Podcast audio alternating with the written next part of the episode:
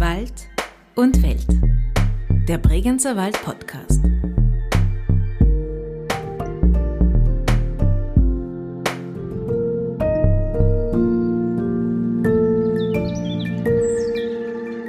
Architektur ist eben nicht nur Bauen, sondern für mich ist es so die sinnliche Erfahrung, die greifbar und menschlich sein soll. Und ich glaube, das spürt man unglaublich gut, wenn man irgendwo stark in, einem, in einer Region verwurzelt ist. Herzlich willkommen zur ersten Folge von Wald und Welt, dem Bregenzer Wald Podcast. In dieser Podcast-Serie nehmen wir Sie mit auf eine akustische Reise durch den Bregenzer Wald.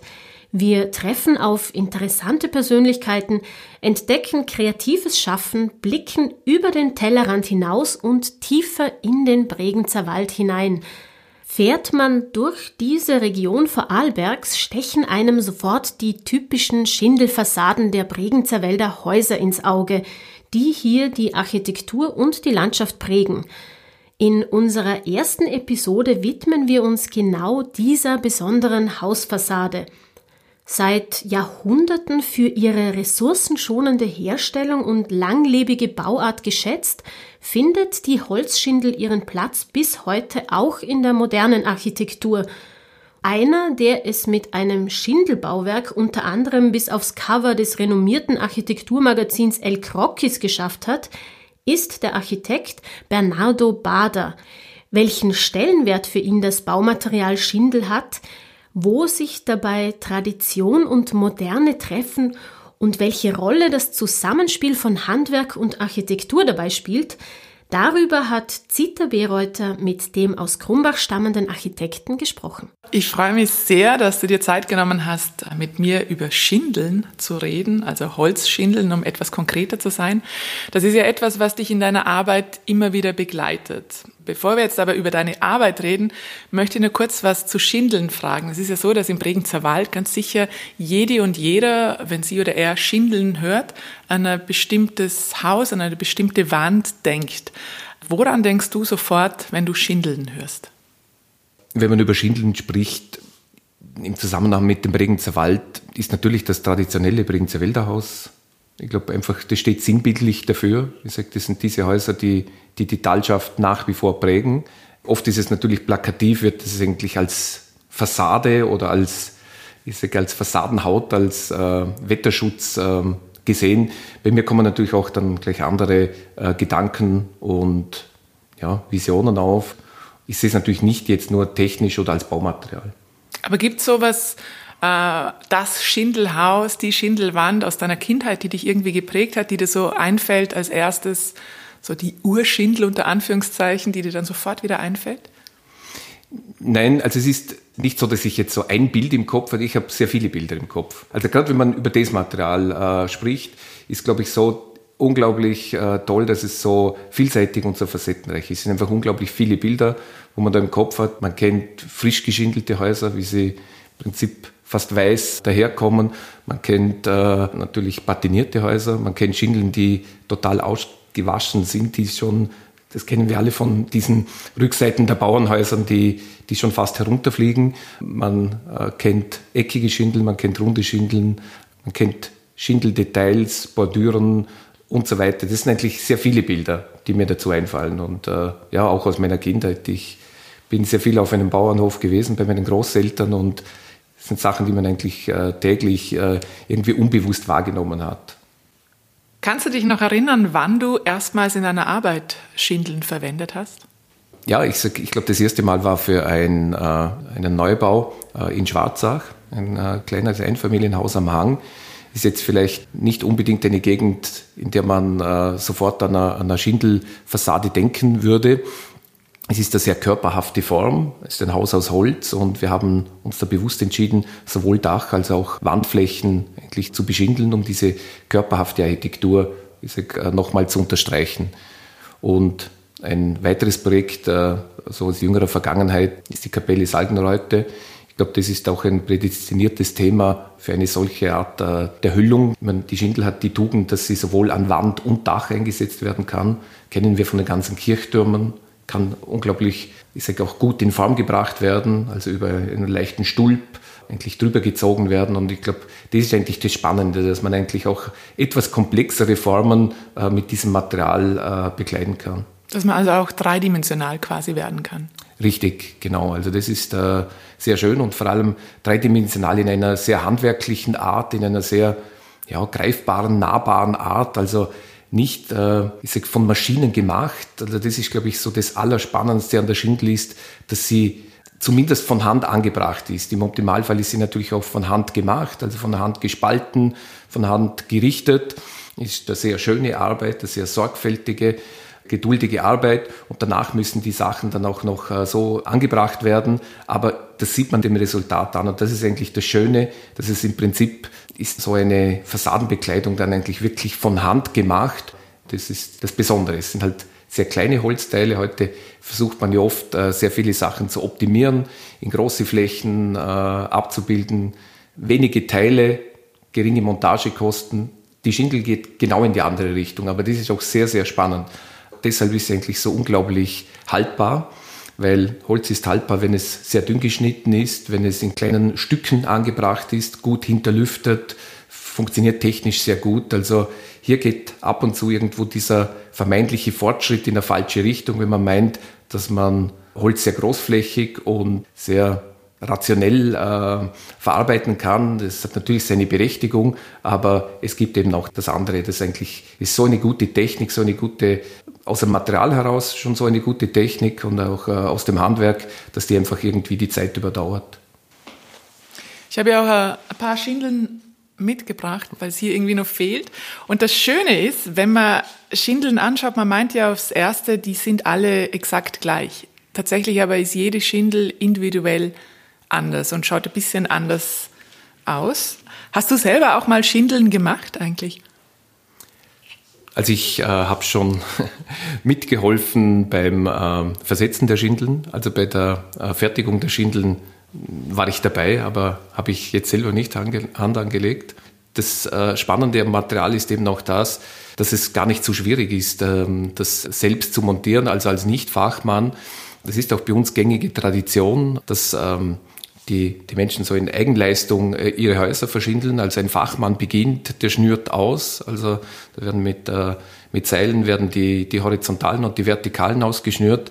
Es ist dann so, dass äh, im Prinzip der Handwerker die Ecken vormacht und dann die, die Bauherren, oft auch äh, erwachsene Kinder, auch sich daran beteiligen können und dass es einfach äh, darum geht, schön auf einer Höhe durch diese Schindeln dann eigentlich so äh, dort in Verankerung zu bringen, wo die früher wurden Schindel genagelt, heute wird das äh, man sagt bei uns so geschossen, das ist auch ein Nagel mit einer, einem Luftdruckgerät, äh, wird das getackert sozusagen, oder? Und nochmal, es ist auch äh, das Schöne, es ist äh, so eine richtig handwerkliche Tätigkeit, so ein bisschen von Sorgfalt und Geduld getragen. Ich sage, das muss man mitbringen. Äh, ich sage, schnell, schnell geht da nichts und das ähm, ist, glaube ich, auch das Schöne daran. Das ist fast meditativ. Ich glaube, gerade in Zeiten wie diesen auch eine, eine, sehr schöne Sache, einfach wenn man mit Freunden oder mit der Familie hier auch mithelfen kann und sich das zutraut und ich glaube, das spricht wiederum eben für diese Technik. Das ist eine Technik, die hoch effizient, hoch komplex ist, aber in der Anwendung dann doch gar nicht so wahnsinnig schwierig ist. Also wo äh, ein hohes Potenzial für Eigenleistung hat. Und ich glaube, das, das ist sehr spannend. Wie sagst du im Dialekt zu Schindeln? Wir sagen Schindler. Weil man sagt ja im Hinterwald eher Scherndler. Genau. Und bei uns sind es die, die Schindler. Das Sehr ist der schön. Vorderwälder. Der Vorderwälder sagt die Schindler. Du hast jetzt schon einige Eigenschaften von Schindeln aufgezählt. Kann man Schindeln sozusagen als das Gore-Tex der Architektur bezeichnen?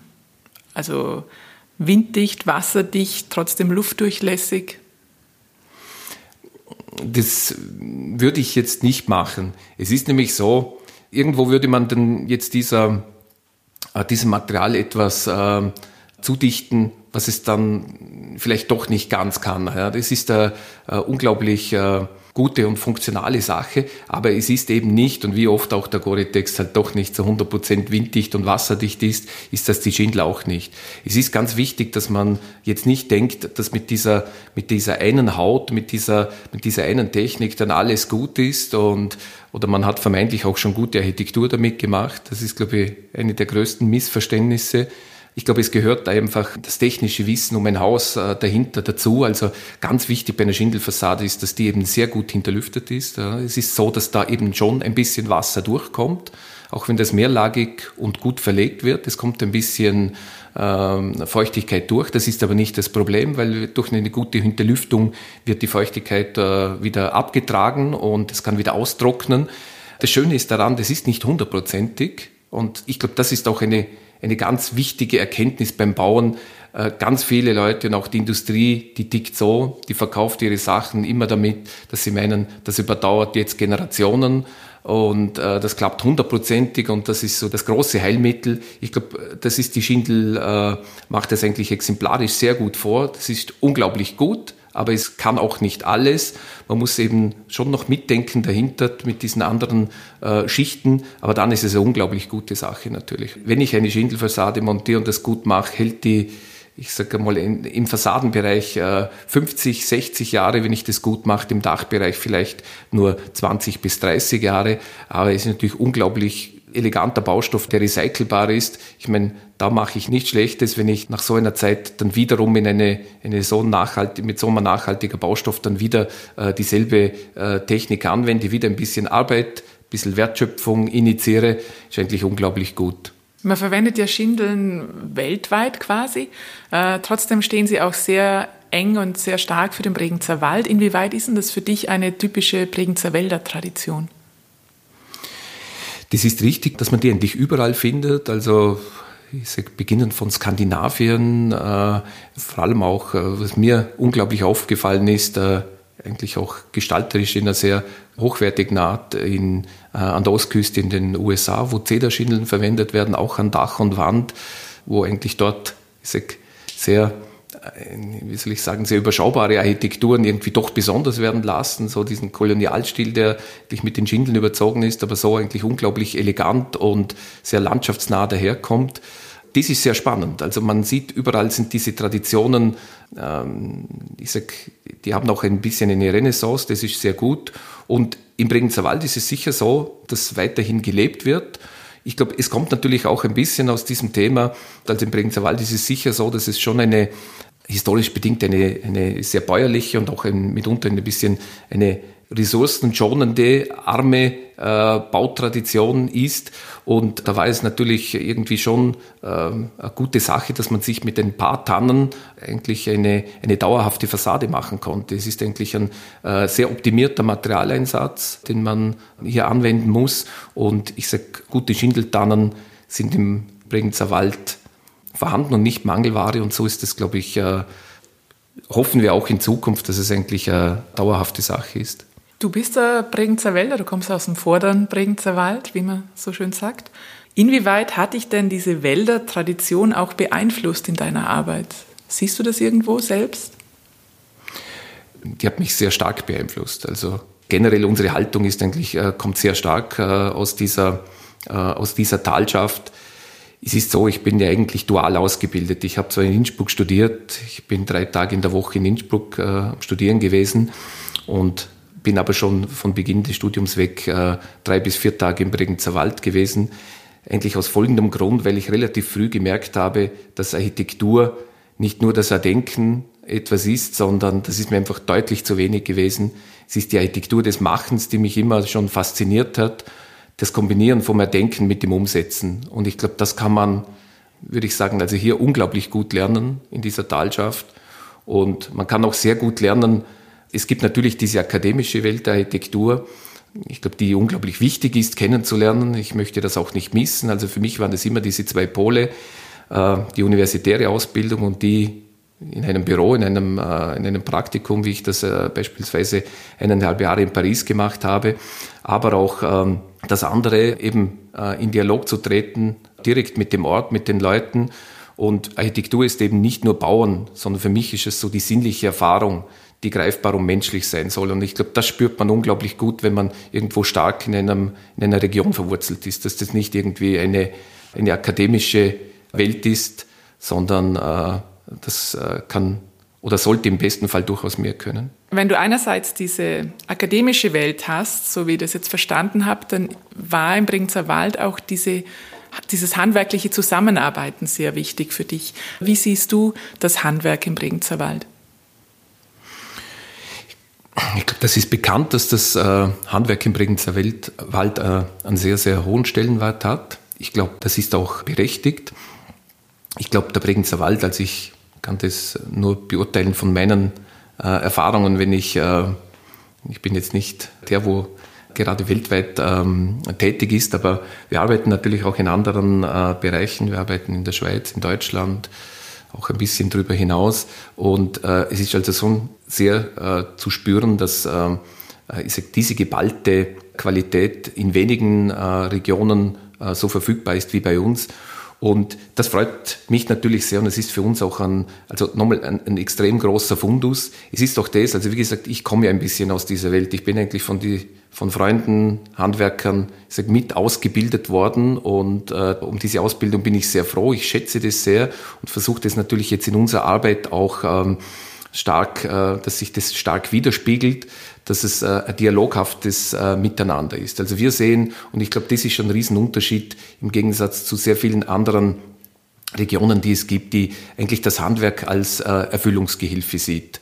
Wir sehen das Handwerk nicht als Erfüllungsgehilfen, sondern wir sehen einen Handwerker natürlich einerseits als Umsetzer, der uns hilft, er denkt es umzusetzen, aber auch wir sehen einen Handwerker als Partner. Wir sehen ihn gleichberechtigt äh, im Gespräch, äh, im Experiment. Für uns ist es äh, unumgänglich. Ähm, also unsere Arbeitsweise ist so, äh, wir begegnen uns hier auf Augenhöhe und das machen auch sehr viele andere Kollegen, glaube ich, so, die hier arbeiten. Ich glaube, das ist ein riesen, äh, riesen Novum und eine riesen äh, Qualität des Bregenzer Waldes, dass man, dass diese Disziplinen so, so miteinander arbeiten. Da gibt es natürlich etwas, das auch wichtig ist zwischen den Handwerkern, zwischen dir, aber auch zwischen den Bauherren, äh, Vertrauen. Ist das oder inwieweit ist Vertrauen dann auch in deiner Arbeit wichtig? Musst du das einfach haben oder ergibt sich das für selber? Oder was mit Vertrauen geht Hand in Hand, dass man sich auf etwas verlassen kann. Das ist doch das, was sehr viele im Prinzip verwundert, wenn sie in den Bregenzer Wald kommen oder zu uns kommen, dass sie meinen, dass das bei ihnen nicht möglich ist. Und ich glaube, das hängt oft genau von dem ab, vom fehlenden Vertrauen. Ich glaube, es ist ganz wichtig und ich glaube, dass das auch eine Tugend des Bregenzer Waldes ist, dass man sich, mir kommt es dann immer so vor, in anderen ähm, äh, Regionen oder so ist es oft, dass sich die Leute so irgendwo vielleicht hinter ihrer Profession verstecken. Ich, sag, ich sage immer gern, bei uns zeigt man sich zuerst als Person und dann in seiner Profession. Und ich glaube, das ist eine unglaubliche Stärke. Also man versteckt sich nicht irgendwie hinter seinem Ethos, sondern man, äh, man geht als Person aufeinander zu. Und ich glaube, das ist eine Riesenqualität. Und so schafft man natürlich auch Vertrauen, oder? Man versteckt sich nicht eben dahinter und sagt, ja, wir sind jetzt hier die Architekten und wir wir spannen den roten Faden. Natürlich ist das unsere Aufgabe, das ist keine Frage. Man, wir müssen schon wissen, wo wir stehen. Aber ich sage, das ist auch das der einzige Weg, äh, äh, der einzig kluge Weg, an ein, so ein Projekt heranzugehen. Also es nützt nichts, wenn wir, äh, wenn wir weinen, dass, äh, dass eben der Handwerker nur zur Erfüllung und zur, zur raschen Umsetzung dient, sondern äh, im Gegenteil. Also wir, ich sage, klug sein heißt ja immer, die richtige Entscheidung zu treffen und das passiert eigentlich am besten im Dialog.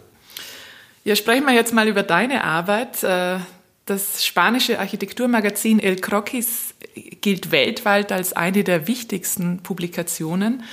Darin werden die Architekturbüros vorgestellt. Das ist quasi der Ritterschlag für ein Architekturbüro und seit 1982 gibt es dieses Magazin. Es war darin einmal ein österreichisches Büro, nämlich Coop Himmelblau und 2019 war dann die Freude groß, weil wieder ein österreichischer Architekt eine ganze Ausgabe bekommen hat, nämlich Bernardo Bader. Was war denn das für ein Gefühl, als du dann diese erste Ausgabe in den Händen gehalten hast?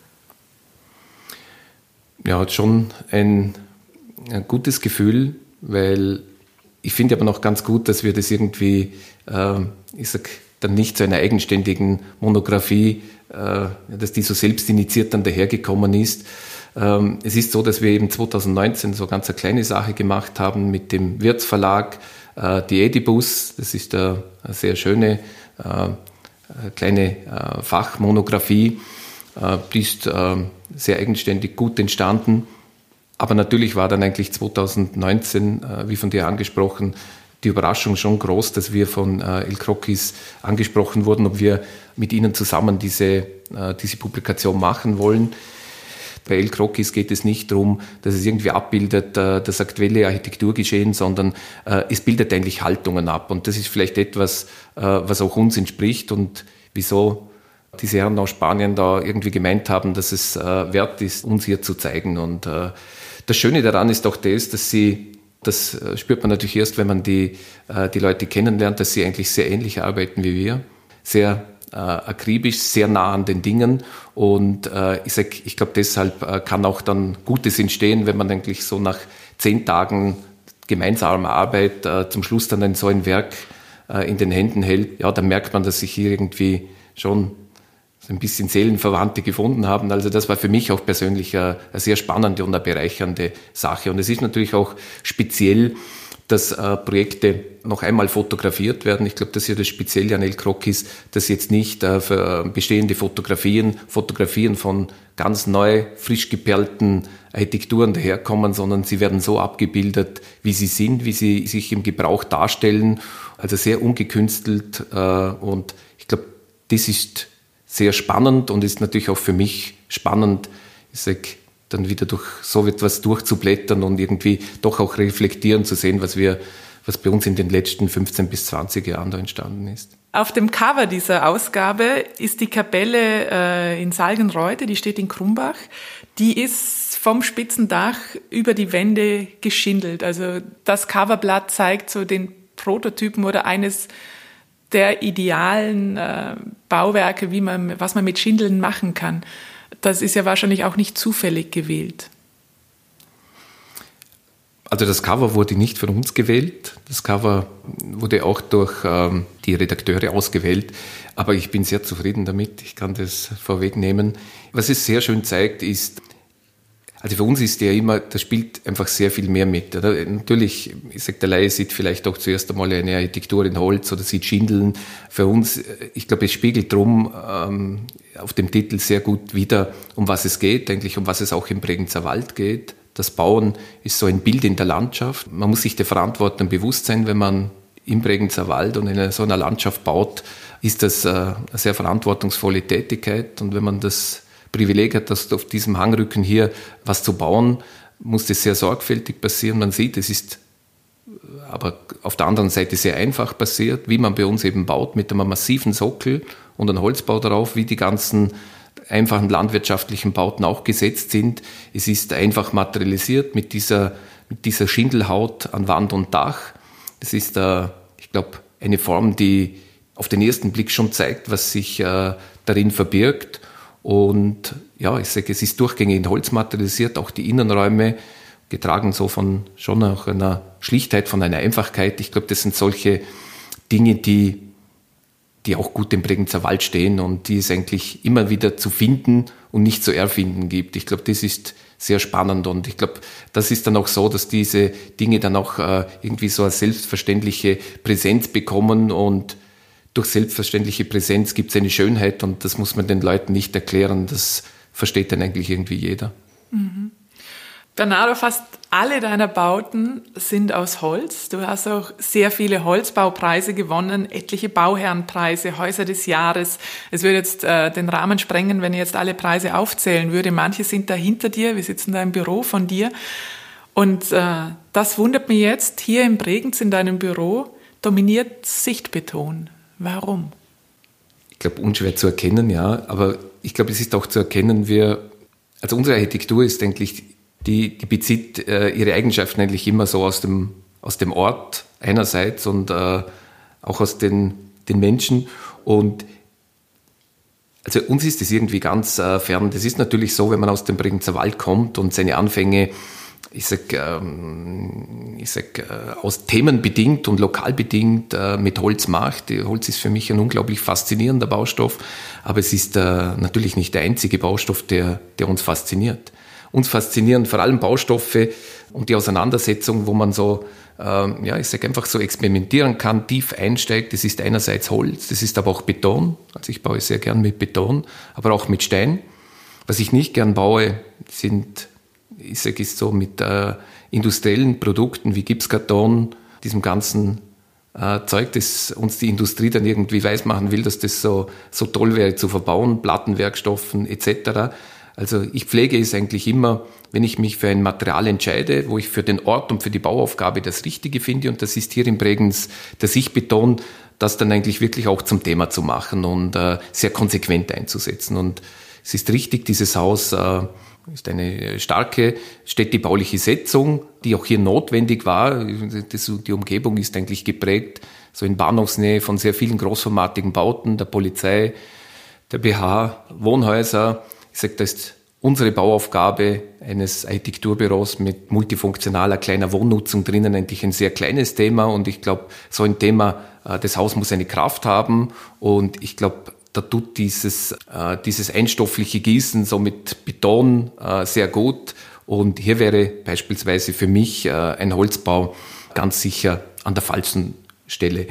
Aber wie uns schwer auch zu erkennen ist, äh, Zitter ist, dass wir hier im Innenraum äh, nicht ganz um das Holz äh, herumgekommen sind. Also sämtliche Wandflächen sind hier mit Fichtenholz aus dem hinteren Bregenzer Wald ausgekleidet. Also das ist für mich dann schon wieder Heimatbezug genug hier in Bregenz. Außen Bregenz, innen Wald. Genau. Sehr schön. Bernardo, hinter dir sieht man auch ein großes Foto vom islamischen Friedhof. Den hast du 2012 gebaut. Und auch da sind im Gebetssaal Schindeln. Also es gibt da so Vorhänge aus Metallgewebe und in die sind Holzschindeln eingeflochten. Die sind mhm. mit Gold geschmückt auch und zeichnen dann in kufischer Schrift die Worte Allah oder Mohammed nach. Ähm, sind die Verwendung der Schindeln in dem Bau, ist das so ein bisschen auch als Zeichen der Integration zu verstehen? Die Arbeit äh, vom Schindel Mihrab äh, beim Islamischen Friedhof ist eine Arbeit von äh, Azra Jamia. Azra ist ähm, eine Künstlerin und Architektin, ist eine gute Freundin von mir, ist Professorin am MIT. Und mit ihr zusammen haben wir eigentlich diese, diesen Gebetsraum ähm, gemacht. Mir war das äh, unglaublich wichtig, dass es hier zu einer künstlerischen ähm, Konnotierung, Besetzung des Raumes kommt. Also ich glaube, es ist auch wichtig, dass man als Architekt erkennt, wenn man dann irgendwo ähm, Themen nicht mehr äh, eigenständig bearbeiten kann. Und das war hier wichtig für diese Teppicharbeit und für diese sehr schöne Arbeit des Schindelmichrabs. Und es war eigentlich die Idee von äh, Asra hier, eigentlich die Schindel mit ins Spiel zu bringen. Für mich war es sehr überraschend. Also es ist darum gegangen hier, äh, also ihre Aufgabenstellung war eben, äh, sie ist Textilkünstlerin, eine etwas unkonventionelle äh, Mihrab, eine Gebetsnische zu machen und sie hat äh, das gelöst mit diesen vier Vorhängen, die mit Schindeln besetzt sind und es ist richtig, ihre Wahl ist deshalb auf die Schindel gefallen, weil sie eigentlich so als Synonym für die äh, Vorarlberger Bautradition steht, einerseits, und natürlich so sehr gut äh, den Spagat schafft des Integrativens, des Verflechtens von textiler Arbeit aus anderen Kulturbereichen mit so einer ganz klassischen bautraditionellen Geschichte wie der Schindeln, äh, die es hier in Vorarlberg gibt. Und ich glaube, das ist dir eigentlich hier auf einer wirklich sehr schönen und bezaubernden Art gelungen, eigentlich das so miteinander zu verweben. Mhm. Du oder ihr habt dafür den Aga Khan Award for Architecture 2013 gewonnen. Das ist ein ganz besonderer Preis, einer der renommiertesten Architekturpreise. Was bedeutet dir dieser Preis? Mir bedeutet eigentlich das Projekt vielleicht, oder nicht nur vielleicht, sondern eigentlich noch mehr wie der Preis. Also ich glaube, das Projekt ist das Besondere. Also es war für uns eigentlich eines, äh, also auch für mich so als, als Architekt oder als Mensch eigentlich ein, ein unglaublich wichtiges Projekt. Die Preise sind sehr schön, sind eine Bestätigung nicht nur für mich, sondern für, für alle Akteure. Die stärken dann eigentlich immer so mm, ja, nochmal und bestätigen auch dieses äh, gemeinschaftliche Tun. Ich sehe eigentlich äh, diese Auszeichnungen eigentlich vor allem unter diesem Hintergrund und die motivieren natürlich wieder, weil das nächste Projekt beginnt wieder bei Null, beginnt wieder mit einigen Hemmnissen und Schwierigkeiten und ich glaube, dafür braucht es eben wieder äh, das Dialoghafte, das, das Miteinander und die Motivation ist natürlich groß, wenn man äh, über solche Sachen eigentlich gestärkt ist und wenn man nicht einfach so das Bauen eigentlich so sieht, dass man irgendwie klassisch äh, Dinge arbeitet, das ist natürlich äh, zu wenig und das Also so sehe ich eigentlich unsere Profession oder Berufung nicht. Aber es ist jedes Mal eine Bestätigung, dass man irgendwas richtig gemacht hat. Ähm, auf jeden Fall. Also, aber genauso ist es jedes Mal so, dass man eigentlich immer wieder von vorne beginnt und eine Auszeichnung oder ein Preis allein bestätigt eigentlich das Ganze, alle Mitwirkenden, dass hier äh, Richtiges und Gutes geleistet wurde. Aber man darf hier nicht äh, irgendwie meinen, dass man äh, mit diesen Sachen dass sich dann Dinge im Prinzip so ebnen, dass, äh, dass es nicht mehr diese, äh, dieser Anstrengung bedarf. Also ich glaube, das wäre eine große Verfehlung, wenn man meint, dass es mit solchen Dingen dann wie von selber geht. Das ist nicht so. Das kann ich auch jedem eigentlich nur empfehlen. Es ist so die Disziplin des Machens, des Tuns, nah an den Dingen zu sein. Das ist das, was Spaß macht und äh, also von selber geht, aber das ist ja auch in anderen Professionen so, geht sehr wenig. Ich möchte noch mal anknüpfen beim islamischen Friedhof, also bei diesen Vorhängen.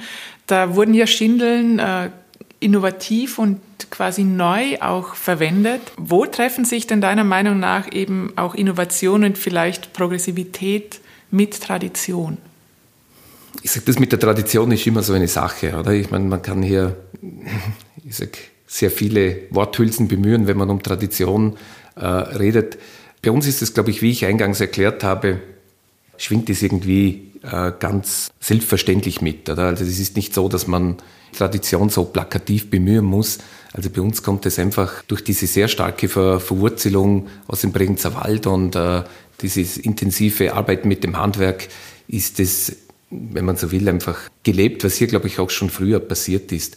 Und ob das jetzt progressiv ist oder nicht, ich meine, darüber mache ich mir eigentlich sowieso irgendwie keine Gedanken. Wir denken wirklich, und das äh, sage ich überzeugt, also wir, wir denken natürlich an das Resultat, aber wir denken nicht äh, an das Resultat, wie das irgendwie dann auf dem Markt ankommt und wie das, wie das sehr viele Leute annehmen. Ich meine, wir, wir schauen halt, dass die Arbeiten eigentlich dem Ort gerecht werden, dass die den Menschen gerecht werden, die sie benutzen. Das sind gelegentlich nur wenige. Manchmal, wenn es um eine Schule oder um einen Kindergarten oder um einen öffentlichen Bau geht, sind es mehrere. Das ist eigentlich unser ureigenstes Ziel und es ist jetzt nicht so, dass wir ich sag so, Leitbildern folgen, dass das jetzt irgendwo einen neuen Trend auslöst oder irgendwie eine neue Progression. Ich glaube, das ist irgendwie falsch. Wenn die, die Orte und die Menschen das gut finden, wenn man so äh, eine Situation diesbezüglich ein bisschen bereichernd verlässt, ich glaube, das ist genug und äh, eigentlich Architektur muss so agieren, dass das eigentlich immer ein sehr lokal besetztes Thema ist. Also das ist nicht etwas, was man denn irgendwo sieht und irgendwo anders auch macht. Das funktioniert dann dort halt vielleicht bei weitem nicht mehr so gut. Wir machen uns nicht Gedanken über, über einen Stil oder so. Wir äh, machen uns eben Gedanken, wie ich vorher erwähnt habe, wie, wie die Sachen mit dem Ort und mit dem Menschen so in der Verbindung kommt. Aber natürlich ist es so, wie ich eingangs auch schon mal gesagt habe, nur weil man Holz oder Holzschindel verwendet, äh, entsteht noch keine gute Architektur. Das ist so. Aber, und das kann man vielleicht auch ein bisschen, also das sehe ich schon positiv, ist jetzt kürzlich passiert, Leute dann berichten, dass sie sagen, und das finde ich noch ein, ein super Statement, sie hätten sehr viele auch nicht gute Häuser im Bregenzer Wald gesehen, aber sind irgendwie überrascht, dass alle so gleich ausschauen oder sowas. Und das finde ich eigentlich äh, für eine Talschaft eine, eine sehr große Qualität, also dieses Gleichförmige, dass eben auch Sachen, die vielleicht nicht so gut sind, über das Material Holz äh, dann doch, äh, ich sag, so zu einer Gleichmäßigkeit geführt werden. Ich würde zum Schluss noch gern eine nicht unwesentliche Eigenschaft von Schindeln ansprechen, nämlich die Farbe, die sich mhm. ja ändert. Ähm, es gibt Leute, die finden nur das anfangs sehr helle Holz sehr schön, aber Schindeln verdunkeln dann. Welche Farbe magst du gern und denkst du beim Bauen oder beim Planen daran, wie eben das, das Haus, das Holz auch altern wird? Ja, ich finde das ähm, generell bei der Holzverwendung ein sehr schönes Phänomen. Ich bezeichne es als schönes Phänomen, ist dieses Altern des Holzes. Und ich glaube, da ist auch sehr schön, wenn man einfach weiß, wie das funktioniert, wenn man weiß, wie Holz altert. Ich kann natürlich auch nachvollziehen, dass es manche Menschen mit dem Holzaltern ihre Schwierigkeiten haben, aber ich glaube, das ist ganz oft auch äh, dadurch geprägt, dass es eigentlich falsch eingesetzt wurde, dass vielleicht irgendwo falsche Dachüberstände sind, das Holz zu weit an den Boden geführt wird, dass es eben nicht, wenn man so will, ästhetisch veraltert. Ich glaube, prinzipiell haben Menschen mit Patenau und Veraltern kein Problem. ich könnte mir sonst nicht erklären, warum jeder nach Venedig fährt und äh, solche Städte gut findet. Und das sind bei Leibe nicht nur Architekten und Ästhetiker, wo das machen. Und ähnlich ist es beim Holz auch. Also es ist ganz sicher so, wenn äh, eine Fassade oder ein Holzbau sehr gut konstruiert ist, dann kann er auch in Würde altern, dann kann das, äh, funktioniert das sehr gut, auch in einer annähernd gleichmäßigen Art. Es gibt natürlich dieses, die Differenzen von äh, Sonnen- und äh, wetterexponierten Flächen, aber ich glaube, das ist auch sehr schön.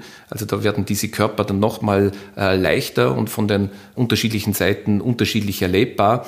Also ich glaube, das ist etwas, äh, wo auch mit in unserer Verantwortung liegt, vielleicht noch mehr in der Verantwortung von uns Architekten wie von den Handwerkern, dass wir eben Gebäude entwerfen, die die äh, Voraussetzungen und die Chance haben, eben sehr schön und in Würde zu altern und ästhetisch zu bleiben. Und ich glaube, das ist sehr wichtig, nämlich wenn ein Bau ästhetisch bleibt, dann ist er auch nachhaltig, dann wird er nämlich auch äh, von späteren Generationen auch noch als schön empfunden, weil den Menschen ist einfach wichtig, das kann ich auch nachvollziehen, dass man was schön empfindet und dann ist es auch dauerhaft und zugleich auch nachhaltig. Und das sind ja ganz wichtige Fragen eigentlich unserer Zeit.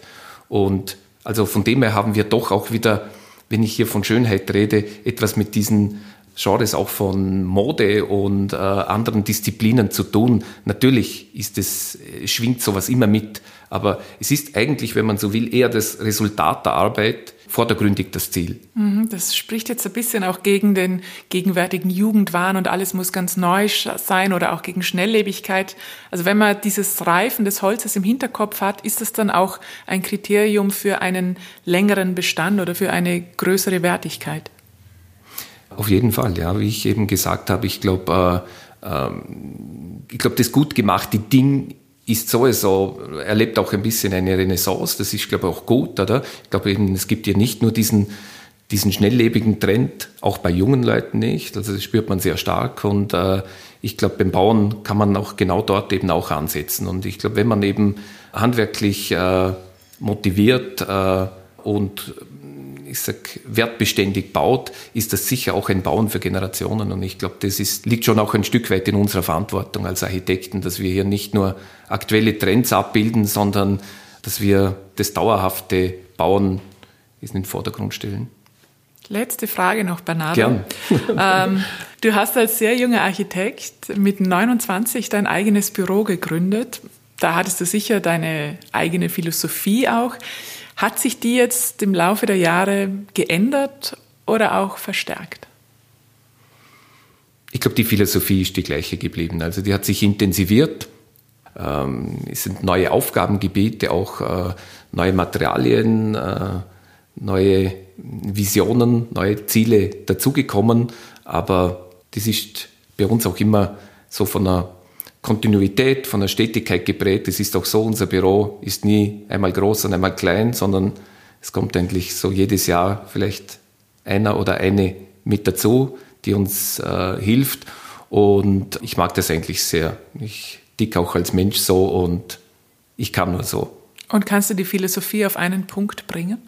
Oder anders, was ist das Motto des, das Lebensmotto von Bernardo Bader? Ja, das mit dem Motto ist immer so ein bisschen schwierig. Aber wenn es so ein, ein Motto gibt, wenn ich schon so sage, so äh, ich kann nicht anders, also ich äh, meine, äh, dass äh, die Intuition oft mehr weiß wie der Verstand. Das ist vielleicht so ein Credo, das mir sehr nahe liegt. Sehr schön. Vielen Dank, Bernardo Bader. Ich bedanke mich ganz herzlich. Das war der Architekt Bernardo Bader im Gespräch mit Zita Bereuter und dass Intuition und Verstand genauso wie Tradition und Moderne gar nicht immer so weit auseinander liegen, das ist schon in einem alten Wälder Sprichwort verankert. Mir ehret des Old, mir grüßet das Nü und bliebe du selb und der Hormer trü. Was das genau heißt, was es damit auf sich hat und wie man gerade über die Mundart auch ein bisschen die Bregenzer Wälder Seele erahnen kann, erklärt uns jetzt der aus Schopenau stammende Musiker Philipp Ling in der Rubrik Wälderwörterbuch. Vermeller bis auch her. Feen. Schwetter, hast du Ja, Zeh, aber die- Schlitze, ein gelungener Hund, Alpen und Hirse, das Home hat mein grüselige Das Wälder Wörterbuch. Mer ihret das Old und grüßet das Nü und bliebe du selb und du Horma drü. Das ist eines der bekanntesten Zitate des Dorfpoeten Gebhard Wölfle aus Bizau, der dieses Zitat anno 1902 zur Eröffnung der Bregenzer Waldbahn geschrieben hat. Übersetzt heißt das Ganze, wir ehren das Alte und grüßen das Neue und bleiben uns selbst und der Heimat treu. Also er beschreibt den Wälder als visionären, zukunftsoffenen, doch mit Bedacht der Tradition ehrenden Menschen. Kommen wir zur zweiten Redewendung. Das glichet einmal jetzt. Frei übersetzt, das schaut nach etwas aus. Nehmen wir mal an, die Architektur im Bregenzer Wald wäre dürftig und Bernardo Bader wäre der erste Architekt gewesen, der das erste Mal ein wunderbares Bauwerk architektonisch umgesetzt hat. Dann würde man den Bregenzer Wälder oder die Bregenzer Wälderin hören sagen, das glichet einmal jetzt. Es ist etwas Besonderes gelungen. Die abschließende Redewendung geht wie folgt. Da fällt mir jetzt Kanü im mehr. Frei übersetzt, altbewährtes soll nicht verändert werden. Frei nach dem Motto Never change a running system. Also sollte jemand auf die Idee kommen, diesen Podcast einmal auf Englisch zu kreieren, kann es durchaus kritische Stimmen geben, die sagen, da fällt mir jetzt keine Mode mehr. In diesem Sinne, bleiben Sie offen, bleiben Sie visionär und ehren Sie das Alte natürlich auch. Das war die Episode über die Schindel mit dem Bregenzer Wälder Architekten Bernardo Bader. Gesprochen haben Bernardo Bader, Michaela Bilgeri, Zita Bereuter und Philipp Ling. Musik und Field Recordings Richard Eigner. Diese Podcast-Serie ist auf Initiative von Bregenzer Waldtourismus entstanden. Der Bregenzer Wald ist eine Talschaft und liegt in Vorarlberg, dem westlichsten Bundesland Österreichs. Redaktion, Produktion und Gestaltung Friendship is. Weitere Informationen und alle anderen Episoden finden Sie online unter bregenzerwald.at slash podcast. Und weil nicht nur die Holzschindel Erz glichert, sondern auch der Wald, aus dem sie kommt, laden wir sie jetzt zum akustischen Waldbad im Bregenzer Wald ein. Heißt es doch, allein das Denken an einen Wald tue der Seele wohl und stärke das Immunsystem. In diesem Sinne, bleiben Sie gesund, vielen Dank fürs Zuhören und bis bald im Bregenzer Wald.